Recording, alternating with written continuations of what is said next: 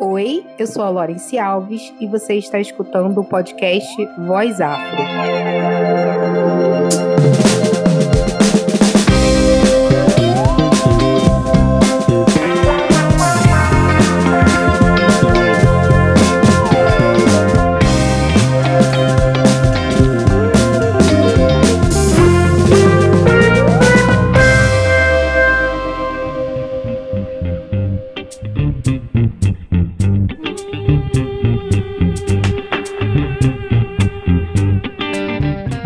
Tarde, boa noite, sejam bem-vindos a mais um episódio do podcast Voz Afro.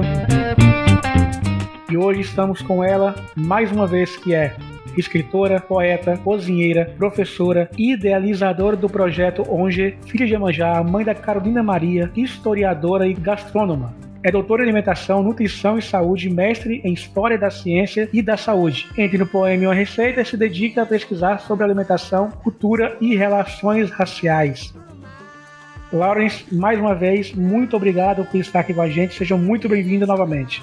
Bom dia, boa tarde, boa noite. Adorei quem fala tudo. É, eu que agradeço. Muito feliz de estar aqui de novo com vocês para a gente trocar. Muito bom. E hoje a gente vai falar sobre gastronomia, branquitude e racismo.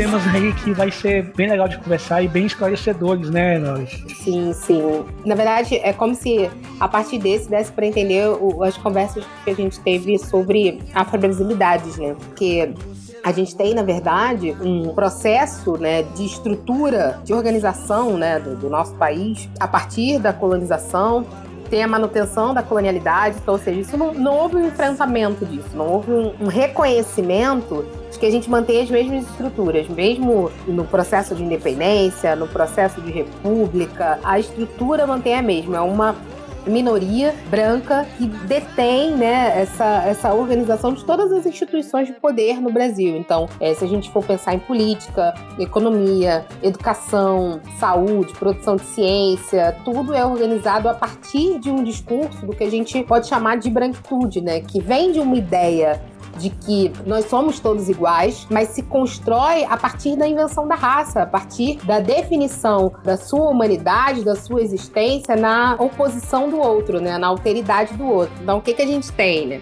A ideia de ser humano, que dialoga aí com essa coisa do humanismo, tanto do período do Renascimento quanto do Iluminismo, ela a partir né, de todos os processos de expansão marítima e contato mais direto com o outro, ela vai se consolidando a partir da negação da humanidade do outro.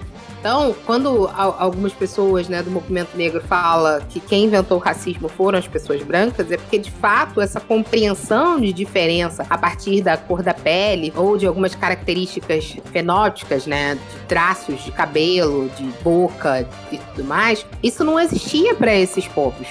Né? Foram justamente a branquitude nesse contato com o outro que vai classificando o outro, que vai criando esse conceito de raça, que não é só um conceito biológico, mesmo com todos os estudos, né, que mostram uma ideia né, de igualdade biológica, digamos assim, é um conceito social, né? É, essa distinção, essa diferença entre os sujeitos, ela vai sendo apropriada por essa dimensão da sociedade, da cultura, da organização política. E aí esses sujeitos eles vão sendo sistematicamente alijados, vão ficando de fora dessas posições de poder, vão sendo marginalizados.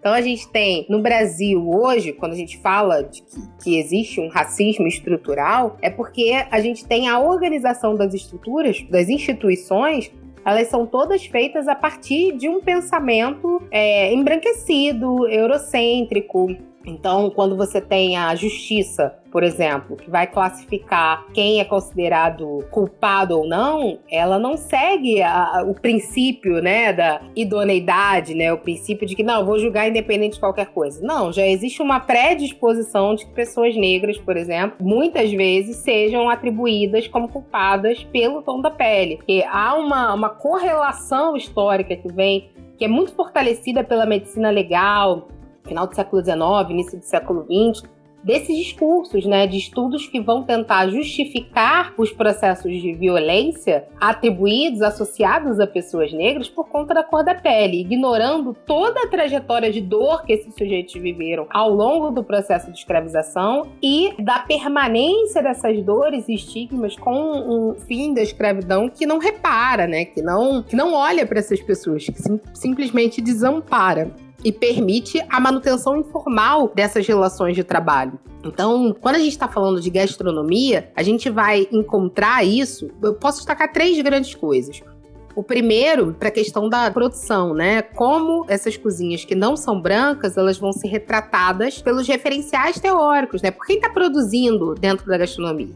Então, a referência de técnica, de saber, de sofisticação, ela vai estar associada a uma matriz branca eurocêntrica. Enquanto tudo aquilo que não é branco, as outras etnias não brancas que compõem a formação do Brasil, elas vão ser lidas a partir do exótico, do alegórico, do diferente, do excepcional. Então, ou vão contribuir com o ingrediente, né, com o conhecimento daquele ingrediente, como o caso da mandioca, com o fato daquele ingrediente ser autóctone, ou seja, nativo daquele território, ou vão contribuir com a ideia de herança da língua, né, da herança linguística. Essa palavra vem de origem tupi ou de origem guarani e por aí vai.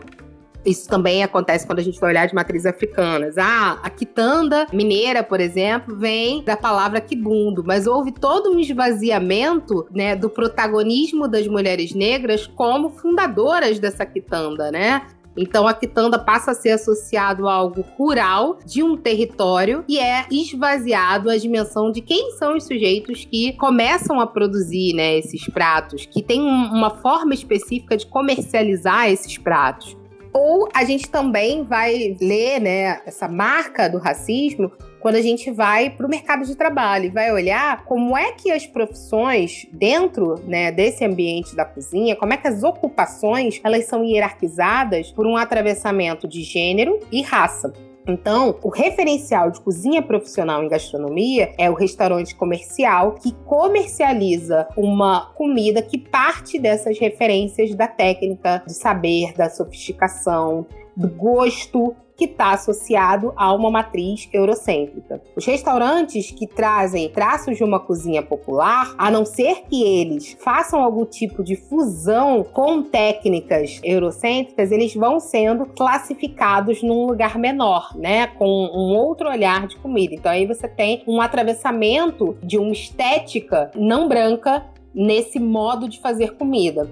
Um outro ponto é que a gente também tem repensar o que é considerado cozinha profissional. O que é considerado profissional dentro desse universo da alimentação. Porque outros setores que trabalham com alimentação, mas que vão ter dentro das suas cozinhas majoritariamente sujeitos não brancos, não têm a sua profissão considerada normalmente dentro desse rol de cozinha profissional. Isso falando dos estudos de gastronomia.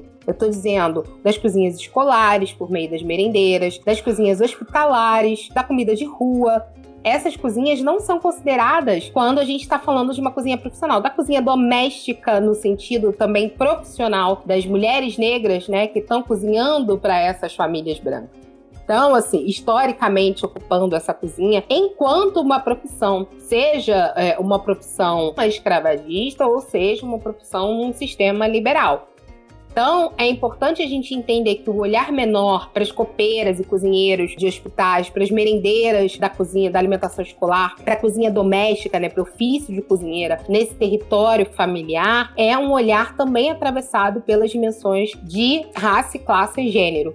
E o terceiro ponto, né, que a gente consegue identificar é quando a gente fala de representação midiática. A gente não vê esses sujeitos, né, representados nas revistas, no, nos programas de televisão. A gente não tem, a gente tem um número muito pequeno de pessoas negras, tanto na condição de participantes quanto e principalmente na condição de protagonistas. A gente não tem uma apresentadora negra de programa de cozinha no Brasil. Nenhuma.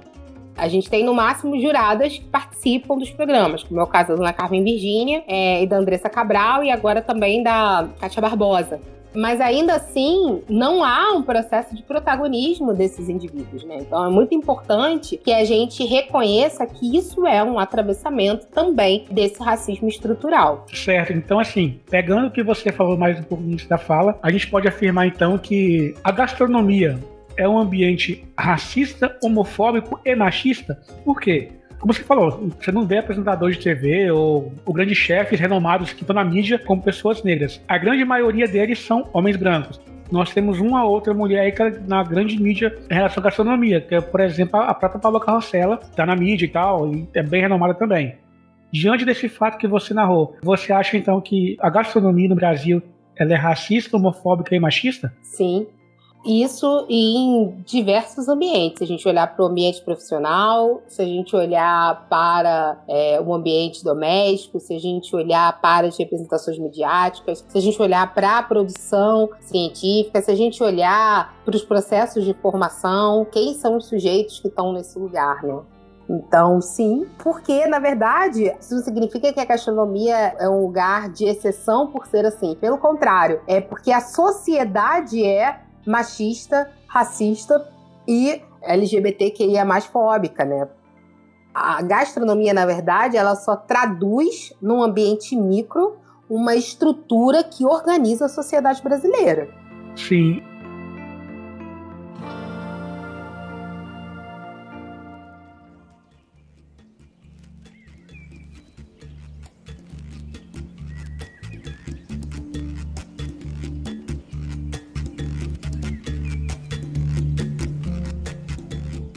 comentou antes também a relação das mulheres que trabalham em casas de família, né? É como cozinheiras ou até outras, outras atividades na casa dessas famílias. E aí, essas mulheres que trabalham em casas de famílias predominantemente brancas, elas normalmente fazem pratos mais rebuscados, mais requintados, na verdade. E na casa dela, para a família dela, faz algo mais simples. A gente pode afirmar então que existe comida de rico e comida de pobre? O que é comida de rico e comida de pobre está muito associado a tudo isso que a gente está conversando, né? Um processo de colonização do gosto de uma hierarquização desses gostos. O que, que é considerado mais sofisticado, o que, que é considerado algo de rico, o que é considerado algo de pobre. Então, quando uma pessoa vai fazer uma cozinha sofisticada, uma comida sofisticada, uma comida de rico, ou ela vai partir de ingredientes que são considerados sofisticados, que podem ser ingredientes que não são da nossa cultura alimentar, né? Sei lá, aspargos, salmão, ou até mesmo que estão dentro da nossa, mas que cada vez mais ocupam esse lugar do sofisticado, como camarão ou a lagosta, ostra. E aí a gente vai ter do outro lado a comida que é considerada de pobre, que se a gente for olhar, é a nossa cultura alimentar. É o nosso chão de terra. São os vegetais nativos do Brasil, são as farinhas, os farináceos nativos do Brasil, né? Então, o que é comida de pobre e o que é comida de rico também recebe esse atravessamento de cor, que é justamente aquilo que não vem desse referencial branco eurocêntrico. Então, a, a, farinha de mandioca, por exemplo, aqui no Rio de Janeiro, ela é muito associada estereotipicamente negativo. A gente chama comida de, de Paraíba. Um processo de pasteurização dos sujeitos que vêm do Nordeste. Ou você vai dizer, quando alguém coloca farinha na comida, que tá fazendo uma comida de peão, ou uma comida de Paraíba, né? Uma comida de pedreiro. Então, percebam toda a carga de preconceito que tem quando você traz esse tipo de adjetivação para esse comer, que está associado a pessoas que têm esse atravessamento da cor né, que tem esse atravessamento do lugar social que elas ocupam. Então, sim, existe essa distinção. Essa distinção ela é feita deliberadamente e a gente precisa identificar isso e combater isso e perceber que, na verdade, a gente está construindo e reforçando lugares né, de preconceito, lugares de racismo para a nossa própria cultura. Isso, inclusive, né, esses estigmas dificultaram né, o reconhecimento da potência da cultura alimentar local em algumas regiões do Brasil. Principalmente na região Nordeste, porque durante muito tempo essa a comida né, dos diferentes lugares do Nordeste, ela era vista como algo menor, como algo de pobre. Mas a comida de pobre, ela é o que hoje o guia alimentar, por exemplo, vai chamar de comida de verdade, que é arroz, feijão, farinha, os usos do milho, cuscuz, os vegetais entrando dentro da alimentação, a carne que não está nesse lugar do protagonismo, mas vai estar tá ali compondo a comida. Então, assim, tudo isso, né, a, a, determinadas carnes específicas, né, como o caso da carne de bode, que é um animal que se adapta muito bem é, na região do sertão nordestino, então tem um significado muito importante nessa cultura alimentar, mas que a gente vai ver com um olhar de estigma, então, o que a gente precisa, né, é devolver a potência para os nossos modos de comer. E entender que esses modos, eles não são de pobre, né? Eles são riquíssimos, dotados de muita sofisticação, muita complexidade técnica, complexidade cultural, dotados de memória, dotados de história. Então, fazer esse resgate, né, dos nossos saberes e dos nossos sabores. E quando fala essa questão dos pratos, né, e além do preconceito racial também, social e tal, tem a questão da xenofobia, né, porque igual você falou, a do Rio e tal, ah, isso aqui é da farinha, é remetido ao Paraíba. Eu fui no Rio algumas vezes. O lugar que eu mais gostei de visitar é a Feira de São Cristóvão. Quando eu cheguei naquele lugar, que eu vi lá um espetinho de tripo de porco, eu falei, meu Deus, estou em casa. Um dos pratos que eu mais gosto é baião de dois. Eu acho, assim, sensacional, saborosíssimo. A buchada de bode, dobradinho. Então, essa questão dessa estigma, como você falou, da comida de rico, comida de pobre, é o que traz realmente, eu não sei. Eu nunca comi o caviar da vida, por exemplo, mas eu já comi baião de dois. Então, eu posso falar que baião de dois é o meu prato preferido. É o que eu mais gosto de comer na vida, baião de dois. E churrasco, claro. Eu também gosto muito de baião de dois. E Baião de Dois é muito representativo né, do, do, Brasil. Outro dia eu participei de uma palestra para o, Instituto Federal do Ceará, no campus Aracati, que era uma palestra do, do núcleo, né, do NEABI, que é esse núcleo para pensar a cultura negra indígena brasileira. E uma coisa que eu falei, mas que eu falo sempre com muito cuidado, né, reconhecendo o meu lugar de sudestina, a ao analisar isso, ao pensar isso, mas que eu acho que é algo que é muito urgente para a gente pensar, é sobre o processo de apagamento da cor na construção da identidade do sertanejo, na identidade do nordestino. Que é como se o nordestino fosse um sujeito híbrido, que não tem cor. Ele não é branco, ele não é negro, ele não é indígena, é justamente o processo da vitória da miscigenação da democracia racial do Gilberto Freire. E a gente precisa, na verdade, entender que o nordestino, ele é sim miscigenado, mas ele é, um, é uma identidade de sujeitos atravessada pela mistura muito intensa, né, de negros, é, povos originários que foram, que tiveram os seus corpos atravessados pelo colonizador. Então a gente está falando, né, de sujeitos que são frutos de estupros, então, isso é, é muito importante da gente sinalizar, porque esses sujeitos, eles não são reconhecidos nesse ambiente da Casa Grande, eles não são reconhecidos na mesa da branquitude.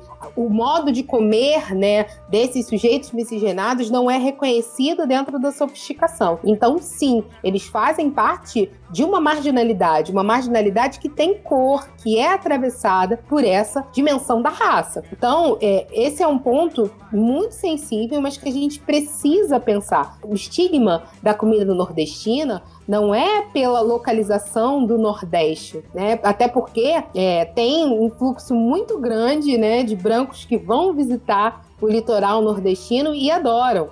O estigma da comida nordestina é pelo atravessamento da cor da identidade do nordestino, desses sujeitos. E justamente por todo o histórico de fluxos migratórios que vão colocar esses sujeitos nesse fluxo num lugar de marginalidade. Então é preciso entender também de onde vêm né, esses fluxos, esses movimentos.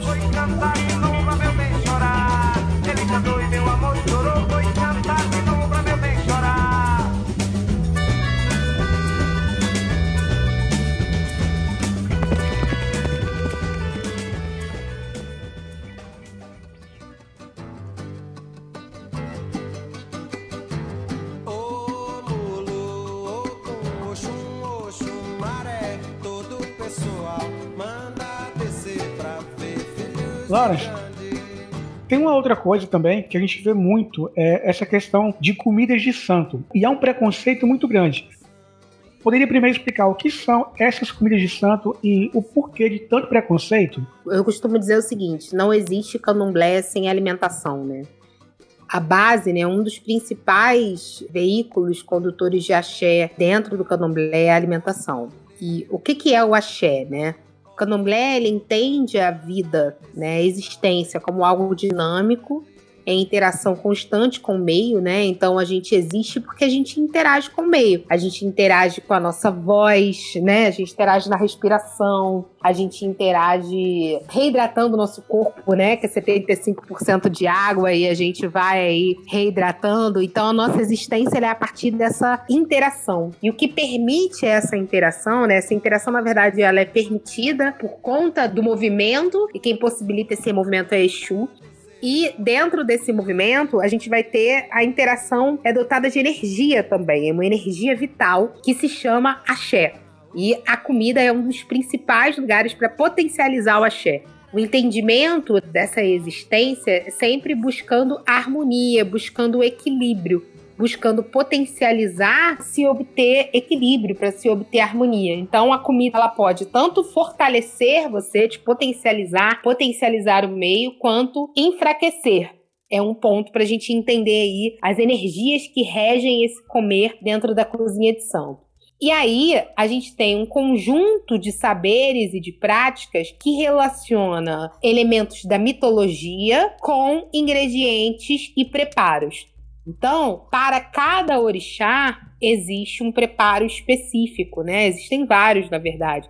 Existem ingredientes associados. Dependendo do momento, dependendo da finalidade, a gente vai ter a escolha do preparo para cada orixá. Então, o que é chamado de cozinha de santo é justamente esse conjunto de saberes e práticas que dialoga, né, com esses princípios mitológicos, filosóficos de culturas africanas específicas. A gente tem diversas influências, uma das maiores no Brasil é a influência iorubá, né, que dá origem às casas de Santo Queto, mas a gente vai ter influência Angola, a gente vai ter influência Fon, que vai dar influência nas casas Jeje, a influência Banto, que vai dar influência nas casas de São Angola. Então a gente tem várias nações, né? Várias influências que se conectam com matrizes culturais específicas de África e aqui no Brasil vão ser ressignificadas nesses espaços de terreiro. O conjunto, né, desses saberes e dessas práticas alimentares dentro do candomblé formam essa cozinha de santo.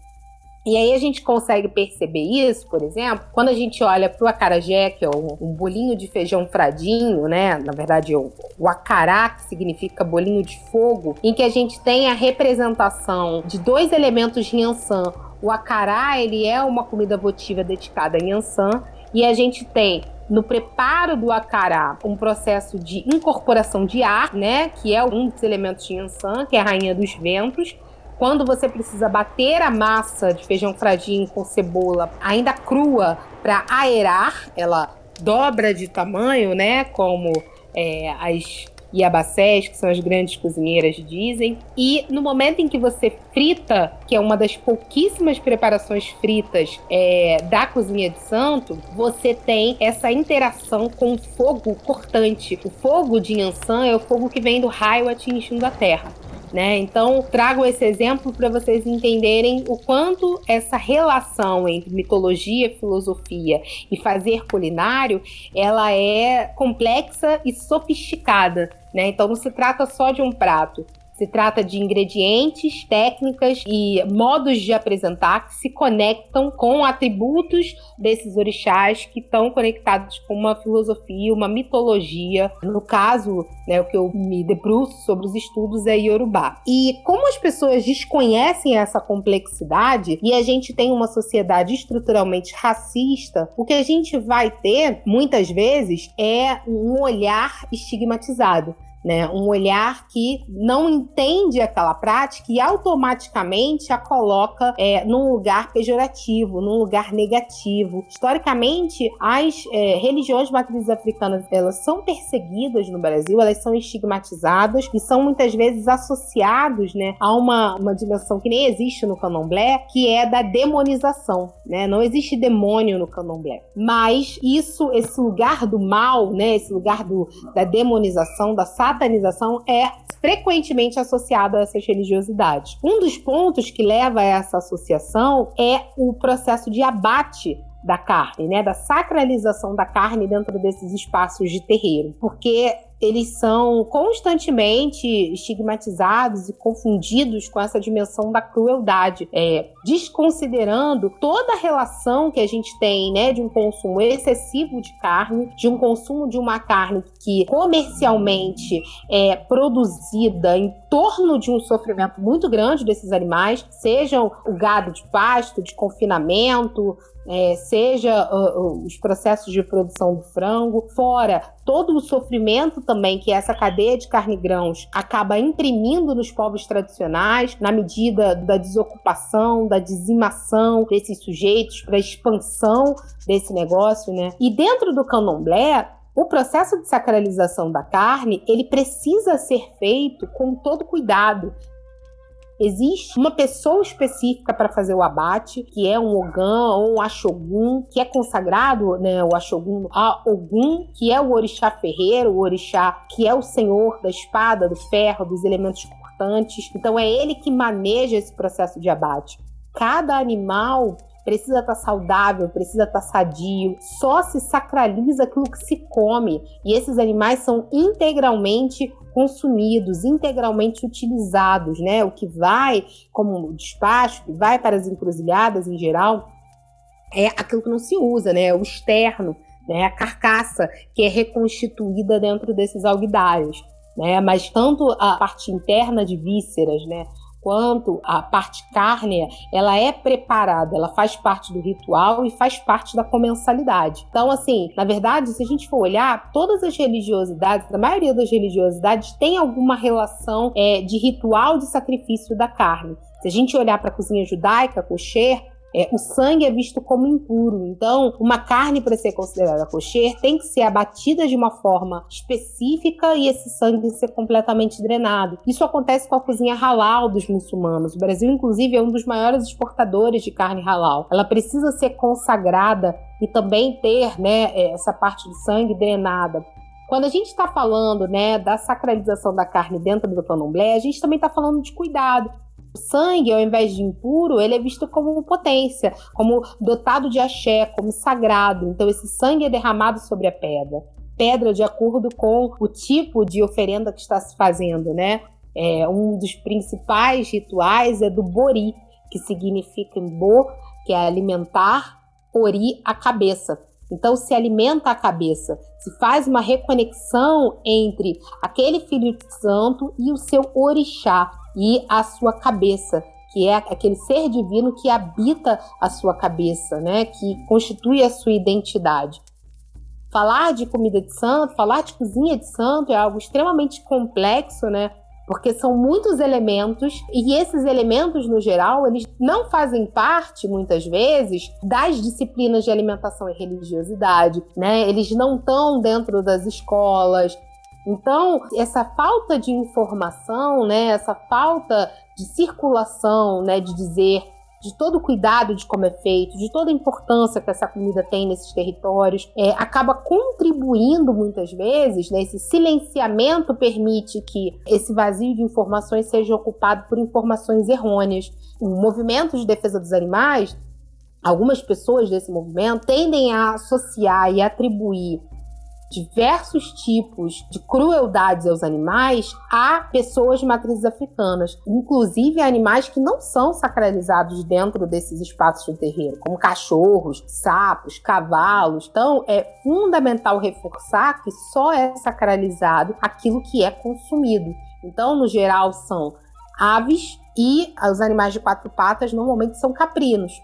Então, isso é fundamental que a gente marque, que a gente fale, porque a gente precisa combater esse lugar do racismo religioso. A gente não está falando nem só de preconceito, né? Não é só um estigma de uma religião, é um estigma que está atravessado por essa dimensão da cor, por esse pertencimento das matrizes africanas. É como você acabou de falar no final, né? Essa questão que pode estar também diretamente ligada, porque o Brasil é tido como um país predominantemente cristão, né? Então pode ser também que isso também até leve, quando você fala de religiões de matrizes africanas, leve a um preconceito num todo. E quando se fala de cozinha, então nem se fala, né? Sim, exatamente. Então, assim, é preciso entender né, e nomear que esse preconceito para com as religiosidades de matrizes africanas, ele é um preconceito atravessado pela raça e é fundamental incluir esses elementos nas informações em torno da alimentação e religiosidade. Certo, maravilha. Boa explicação aí para quem tem ainda algum tipo de preconceito com religião africana ou principalmente quando a gente está falando aqui agora com a questão da alimentação, da gastronomia da cozinha de santo.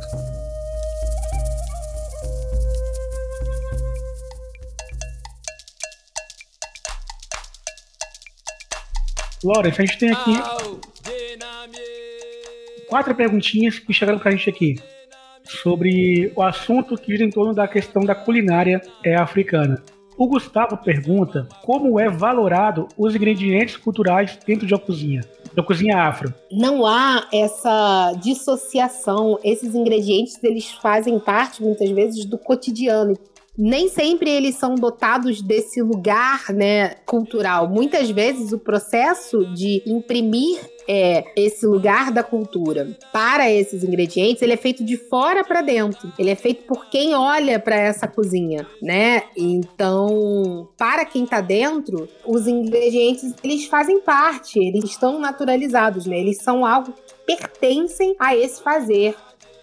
O Adrian, ele, na verdade, não perguntou, ele ficou curioso para saber quais pratos foram incorporados como herança à nossa cultura e hoje fazem parte do patrimônio imaterial brasileiro. É, a gente pode destacar, além né, da, da chamada cozinha de azeite, né, que é essa cozinha que tem essa presença do azeite de dendê, muito característica do Salvador e do recôncavo baiano, a gente também pode destacar as papas, mingaus, angus, pirões, né? Esse processo de engrossar o caldo com bases de farinha. A gente também pode destacar a presença do quiabo, então, o quiabo ele é um ingrediente de origem africana que a gente encontra em toda a diáspora né? A gente encontra quiabo na Soul Food dos Estados Unidos, a gente encontra o quiabo no Caribe, a gente encontra o quiabo no Brasil, né? Então, quando a gente olha para um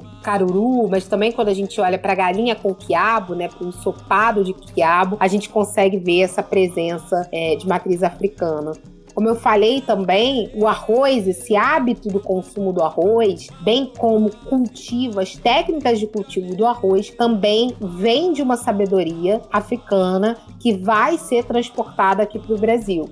Então é importante também que a gente nomeie, assim como os usos né, de diferentes tipos de feijões também está muito presente nessa cultura de matrizes africanas. Inclusive, muitos processos né, de consumo de feijão em Portugal vêm dessa herança moura vem dessa herança dos mouros do norte da África que ocuparam a Península Ibérica até o processo da Reconquista que vai dar origem à formação de Portugal e Espanha. Então, assim, eu poderia destacar vários. Os refogados de folha também, acho que é muito importante destacar. Então, refogados com couve, taioba, bertalha, refogados com espinafre, né? O espinafre é mais contemporâneo, mas principalmente esses matos, né, de comer, a couve e a taioba são muito típicos e do uso do, da, das folhagens dos vegetais também cozidas, refogadas para incorporar a alimentação. A feijoada, o feijão também, né, que a gente fala, esse feijão gordo, ele também é uma característica de utilizar as sobras. Se a gente for olhar a parte dos miúdos, né, e das patas, ela não era consumida pela elite. Isso a gente vai encontrar também em diferentes lugares da diáspora. A gente encontra nos Estados Unidos, encontra no Caribe também encontra no Brasil. Então, hábitos de comer determinadas partes dos animais, como moela, fígado, pé, pescoço, como comer os miúdos do porco, a, a parte da cabeça. Então, não só pensar na construção da feijoada, né? Como esse conjunto de carnes cozidas no feijão, que é também um hábito que vem do lado de lá, que vem da costa oeste africana, do cozinhar grãos de feijão e outros vegetais também, junto com carne, né, com toda a possibilidade de sobras de carne, principalmente com as carnes mais duras, também é um traço, mas também desses outros usos. Então, sarapatel, que vai usar os miúdos do porco, que a gente vai encontrar também no preparo de refogado de carne do angu à baiana, que a gente vai encontrar aí também o consumo de pé de galinha, de pé de porco, do mocotó, o pé do boi. Então, todas essas partes menos nobres e a versatilidade de como fazer isso, a gente também encontra esse traço do, dos usos integrais muito típico das culturas de matrizes africanas. Maravilha, então a gente pode quase que afirmar que a feijoada tem origem africana, né? Um pouquinho assim deve ter uma origem africana da feijoada. Que é uma dúvida que muita gente fala, não, é, tem, não tem, tem, não tem e tal. É, na verdade há um processo também, né, de associar sempre quando os pratos ganham muita notoriedade a esse lugar da técnica e dos saberes eurocêntricos. Então vai associar a feijoada caçulê ou a favada, mas a gente também tinha caldos e preparos caudalosos com feijão feitos na costa oeste africana. A gente encontra isso no sul dos Estados Unidos. Então, assim, é muito difícil não pensar, né, nessa influência, né? Nesses sujeitos que ocupavam essas cozinhas para fazer essa comida, porque antes de você ter esse movimento de migração de chefes franceses para cá que poderiam trazer essa influência, a gente não tem uma colonização forte francesa no Brasil. Então é muito esquisito para mim essa construção de associação da feijoada com o cassoulet. Entendi. Tinha uma dúvida aqui da Sabrina aqui, mas acho que você já respondeu. Eu quero uh, falar sobre alguns exemplos de comidas com influência africana na nossa qualidade, né? E tanto comidas do dia a dia quanto as requintadas que a gente não faz nem ideia de onde veio. Eu já respondi angu, é, mingau, é, curau, a forma de usar, inclusive, a folha como um suporte técnico, né?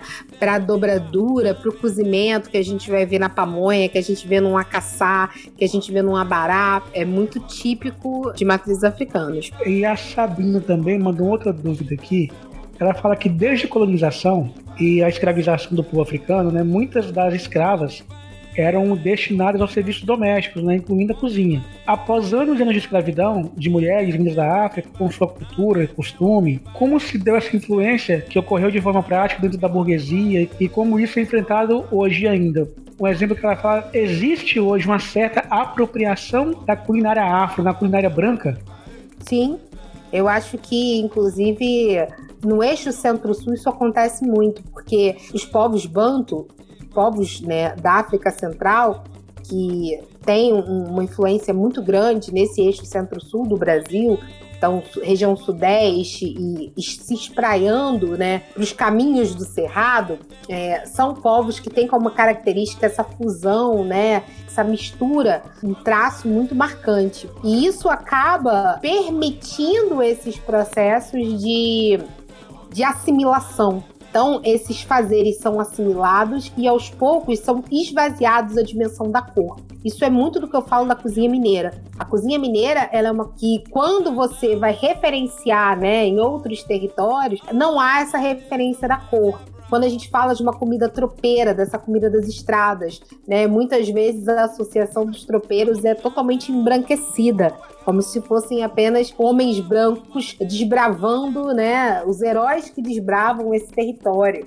Né? Então, assim, a gente tem esse processo de esvaziamento, sim, principalmente com esses comeres do cotidiano. Angu, pamonha, mingau, curau, pirão, sarapatel a gente precisa estar muito atento para como a gente associa, prepara os ingredientes à regionalidade sem esvaziar os sujeitos que originalmente preparavam isso. Então, por que, que a gente tem que estar atento a isso? Porque senão a gente vai ter, como houve, o chefe paulista que vai para a comunidade calunga e pega um insumo de lá, que é a baunilha, e patenteia como baunilha de cerrado. Traz uma indicação de procedência que desvincula essa, essa baunilha da comunidade quilombola. Deixa de ser a baunilha dos Calunga, que detinham os saberes em torno do plantio dessa baunilha, e passa a ser a baunilha do cerrado. Isso vem acontecendo com alguns produtos associados a bioma. Acontecendo no Brasil, acontecendo em outros lugares também. Essa série que eu dei a dica, ela mostra, por exemplo, como o mac and cheese, macarrão com queijo norte-americano, ele é uma invenção de um chefe negro e mostra outros pratos que eu não fazia ideia, porque a gente recebe essa influência da cozinha norte-americana e associa imediatamente a uma, uma figura embranquecida. Então é fundamental que a gente consiga fazer um processo de enegrecimento das nossas referências né, e de atribuição correta dessas autorias aos sujeitos que detêm os saberes em torno desse comer. Maravilha, maravilha. É uma coisa que você falou de um prato que esse eu realmente não tinha ideia. Eu achei que era muito nosso, que é o cuscuz. Eu achei que ele era muito brasileiro, mas não, também não é. é, assim, eu acho que tem uma coisa importante, né? A gente tem muito fetiche da origem, né? Muito fetiche do genuíno. E quando a gente está falando tanto de povos de matrizes africanas como povos originários, essa questão da origem e do genuíno, ela é tem esse mesmo peso, porque o tempo ele é percebido de uma outra forma, de uma forma muito mais fluida. Então, por mais que é, a técnica do cuscuz ela se conecte com fazer cuscuz que vem da África, a forma como a gente vai ressignificar esse cuscuz aqui é nossa. Né? É nossa do Brasil, é óbvio que é nossa, conectado com uma cor, né, conectado com matrizes africanas, conectado também a tradições, né, de povos originários, mas a forma como a gente faz aqui é nossa. Certo, maravilha, agora sim.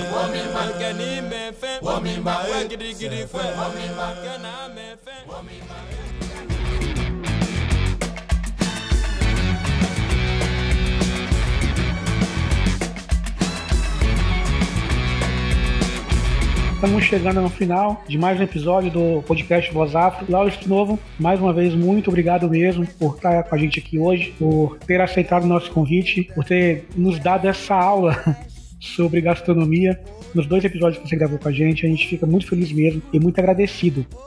E para quem quiser aí te achar nas redes sociais, te acompanhar mais o seu trabalho, como a gente encontra? Quem quiser saber, acompanhar mais meu trabalho, participar dos cursos também que eu tenho feito via o Projeto 1G, basta me seguir no Instagram, arroba Lona Cozinha. E na bio, né, tem um link em que eu concentro ali artigos que eu produzo, cursos que eu faço, todo o material vinculado ao projeto 1G, também participações de podcast e palestras no YouTube, então tem bastante coisa ali, bastante material. Ah, muito bom, muito bom mesmo. Então, assim, fica interessado em fazer um curso de gastronomia afro, só acompanhar a Laurice aí no Instagram, lá você vai ter mais informações e façam, gente. Mais uma vez, muito obrigado, sem palavras para agradecer mesmo essa aula que você nos deu aí hoje mais uma vez, né? Eu que agradeço, gente. Muito obrigada, viu? E é isso, pessoal. Chegamos ao fim de mais um episódio do podcast Voz Afro. Até a próxima semana. Brasil de cobre, Brasil de